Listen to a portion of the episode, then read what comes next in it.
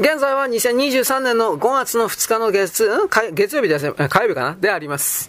えー、背景の部たち、銀河の果ての原始経典です。人間はなんで生まれてきたのか、うんぬんとか意味ねえじゃんか、かいろいろありますが、あなたは社会的にどんな満足した生活を特に金銭的な問題だが、それを達成して安定させても絶対的に幸福になんかならないよと。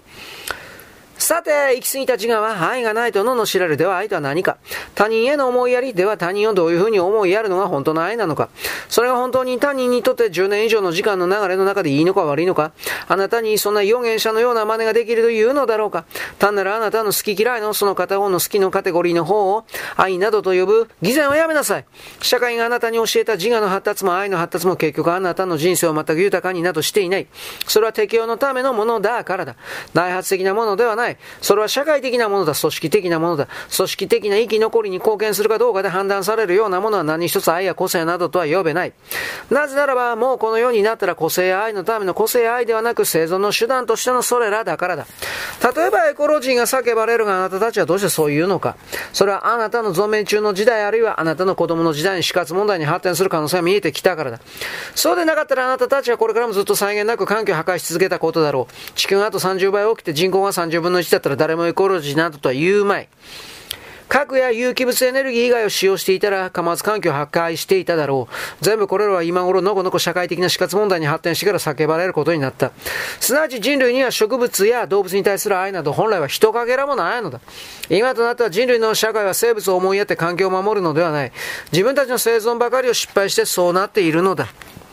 私は会社で女性が花を花瓶に刺しているのを見た彼女は一つ枯れると、また買ってくる。楽しげに綺麗だと思ってそれを見ているのだろう。だが私は自宅の近くに結婚式場がある。その裏を通って帰宅する頃決まって私はトラックに積み込まれる無数の花を見る。それ、それが何だかわかりますか？その花は捨てられるのだ。たった1時間だけ。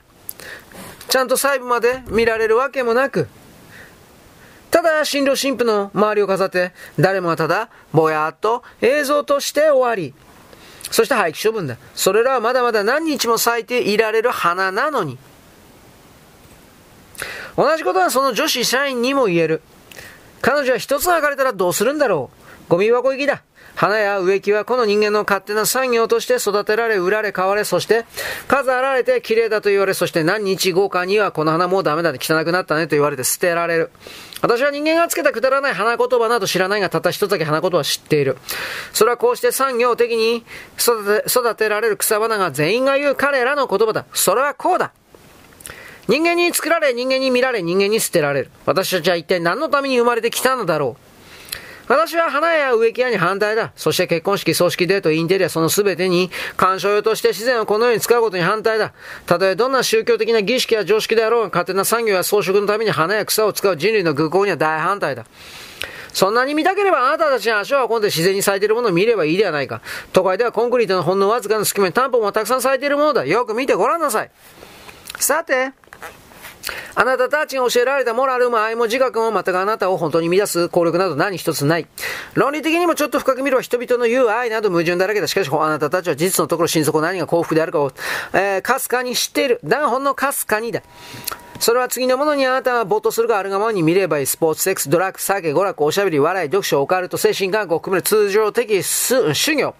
これらの何もかもに一定した一貫した基準があるのに気がつかないですか？あなたの最高潮の幸福は何よって生まれるかね？それは実は無心なのだ。無心になれるものだ。実はあなたの本来の全生命の全基盤を満たしているのはこの無心の核なのに、たったわずかな一別のためにあなたは刺激の世界をあちこちと巡っている。あなたは没頭すれば無心でいられる自覚がない。そうなったら苦悩というものが存在しないのを知っているのではないか。あなたは働く。何のためか。そうすればいい食住が満足して、とりあえずあなたは心配せずに安心できる。安心は無心と同じだ。あなたが欲しいのは幸福な刺激などではなく、安心や無心なのだ。これは、これに違う刺激だ、命の活気だと言い張るならこう説明します。なぜあなたはそういう刺激なしでいられないのですか？ただあり、そこにいて、ただ存在するあなたの意識とともに何もせずにくつろげないのですか？あなたは座禅や瞑想するかもしれない。なぜ、何のためなんですか？特別な体験や能力が欲しいなら、それは瞑想ではない。本質的に瞑想とは落ち着くことだからだ。ではなぜあなたは落ち着きたいのですか？それは無心だからだ。そして安心だからだ。そこが幸福の位置だ。無欲でいること。だが、それでもあなたは勘違いをし続ける。どうしても刺激が欲しいという。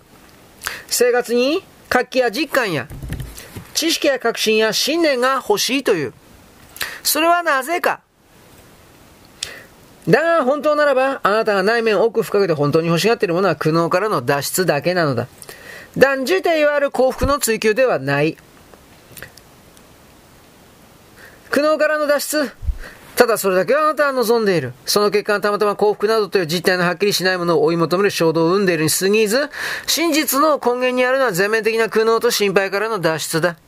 ではいかにしてそれがなされてきただろう。ブッダはあなたや社会を、いわゆる幸福にするために法を説いたのではない。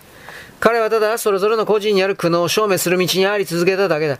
だがどんな戒律もモラルにもそれはできない。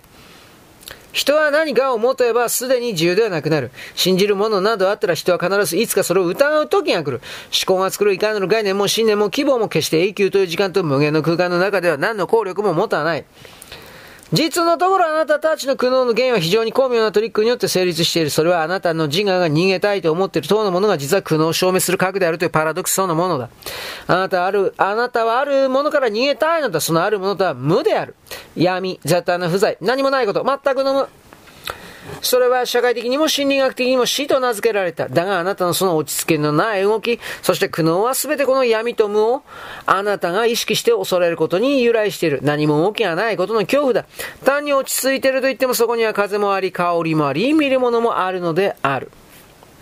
はい、この辺にしておきますね。あの、人間が無心を求める。なんとなくこれはわかりますね。